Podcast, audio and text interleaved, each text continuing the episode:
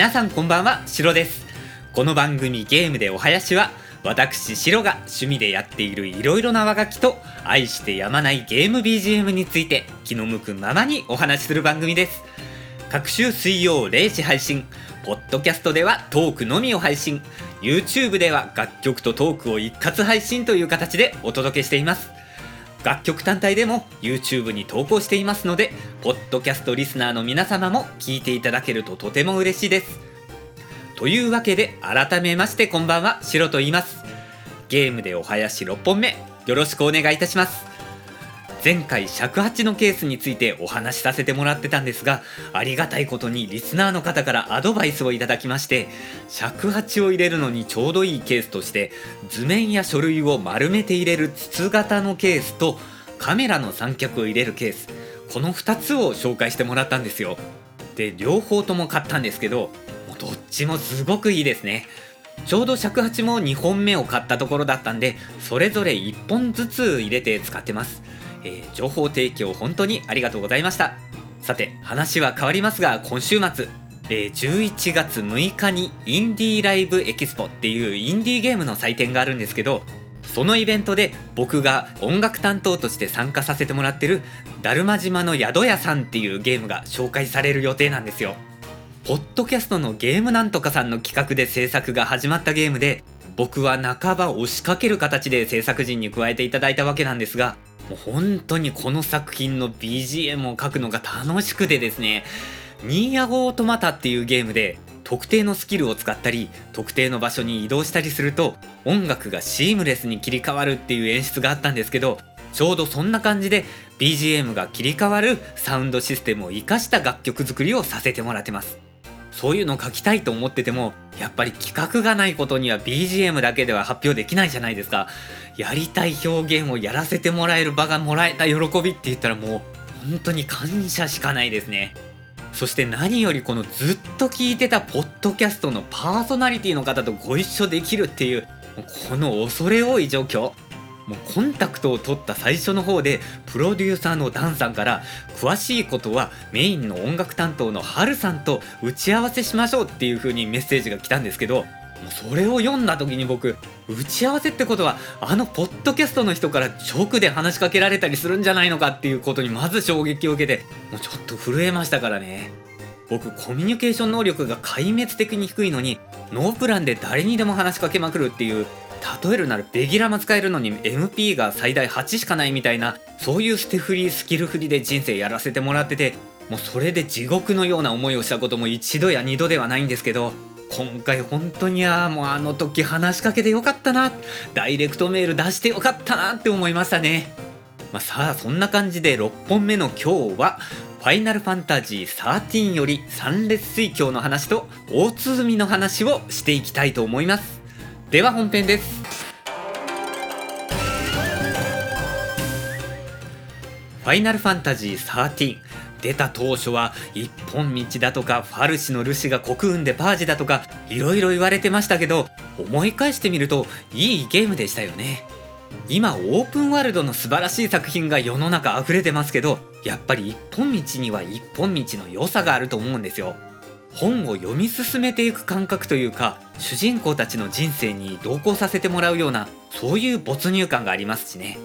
とはいえ僕もこのゲームやり始めた時は最初の方ちょっとだけしんどいかなって思った部分もあったんですよ。まあ、これは単に僕の問題かもしれないんですけど年を取ってからゲームをすると若者の集団になかなかスッと感情移入できないんですよねあの登場人物たちのかといってもあのレッド・デッド・リデンプションみたいなおじさんの集団に感情移入しやすいかっていうとそうでもないんですけど、まあ、それでまあもうちょっと最初だけ一瞬コントローラーを置きかけたんですけど、まあ、物語が進むにつれて、えー、登場人物全員がどんどん成長していく素晴らしい作品でしたね。あ、えー、音楽の話してなかったですね。えー、FF13 いい曲いっぱいあるんですけど、なんでこのサンレス水郷をピックアップしたかっていうと、なんといってもメロディーとアレンジがはっきりしてるところが好きなんですよ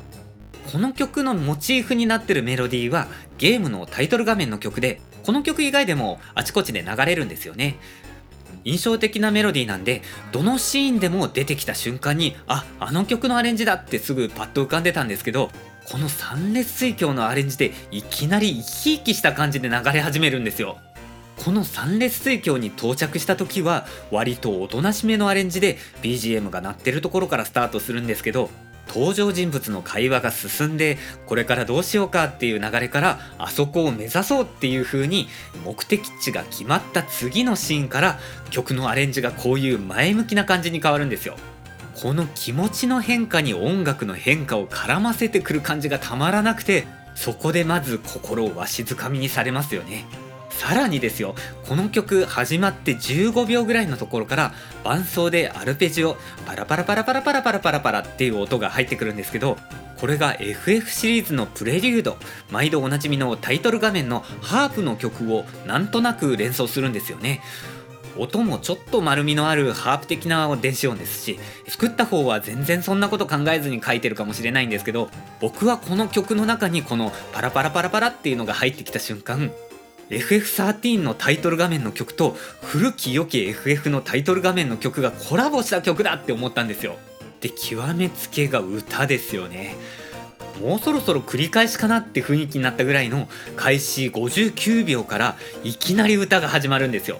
今はもうゲーム BGM で歌が流れるのって珍しくも何ともないわけなんですけどもう僕あの BGM が4和音から16和音になって大騒ぎしてた世代なんでもう音声肉声が BGM に入ってくるって未だにすごい特別感があるんですよ。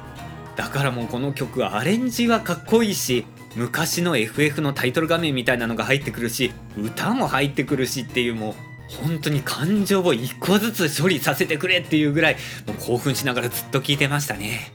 しかもこの曲特に特別なシーンの曲っていうわけでもなくて数あるフィールド曲の中の一つなんですよ。その上一本道のゲームだからこの場所には二度と戻ってこれないしこの曲もこの場所1回しか聴けないんですよ。はい、えー、そんな感じで今日は、えー、歌まで入ってる曲が惜しげもなく使えるようになるなんてすごい時代が来たもんだなと衝撃を受けた曲として三列水郷をご紹介させていただきました。それではそろそろ後半和楽器のお話に移っていきます。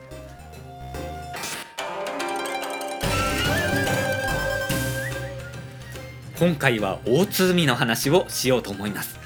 えー、前回お話しした小鼓。小さい鼓と書いて小鼓ですね。小鼓があるってことは当然大鼓っていう楽器もあるんですよ。えー、舞台の上では小鼓とセットで使われてるんですけどこっちの大鼓の方は皆さんあんまり馴染みがないんじゃないでしょうか。大川って呼ばれることの方が多い楽器みたいですね、えー、この大川大鼓は小鼓がそのままちょっとだけ大きくなったような楽器で材料になる素材にちょっとした違いはあるんですけどまあまあ小鼓と似たような雰囲気の楽器です。構造もほぼほぼ一緒で、えー、前後に皮が張ってあって紐で結びつけてあるっていうそういう構造になってます、えー、でこの楽器どんな音で鳴る楽器だと思いますか？まず小鼓がこういう音でしたね。で大鼓はこういう音で鳴るんですよこの大鼓と小鼓使い分けとしては、えー、大鼓の方が表拍そして小鼓の方が裏拍を担うことが多いようですね。えー、この表拍裏拍っていうのは、えー、例えばこう四つ打ちの楽曲ドンチードンチーっていう感じの曲で言うとこのドンのところが大鼓のカンっていう音こういう感じで使い分けをしながら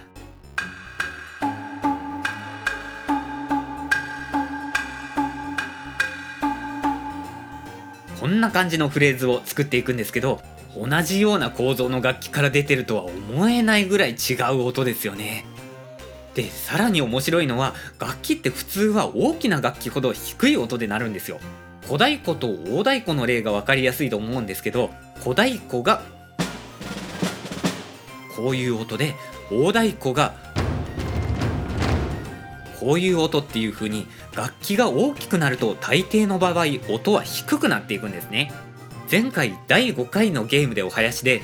小鼓の湿り気の話をしたんですけど小鼓って表側の皮に吐息を吐きかけて湿らせたり裏側の皮に唾液で湿らせた紙を貼り付けたりして、えー、調整をしてあの柔らかな音を出してるんですけどもこの大鼓の方は真逆で使う前に火でカンカンに炙って乾燥させて皮をギチギチに張らせて使うんですよ。それであのカーンっていう高い音に仕上がってるんです。ただ皮にこのすごいストレスをかけて調整するんで風来の試練の杖ぐらいの回数しか使えないんですよこの楽器。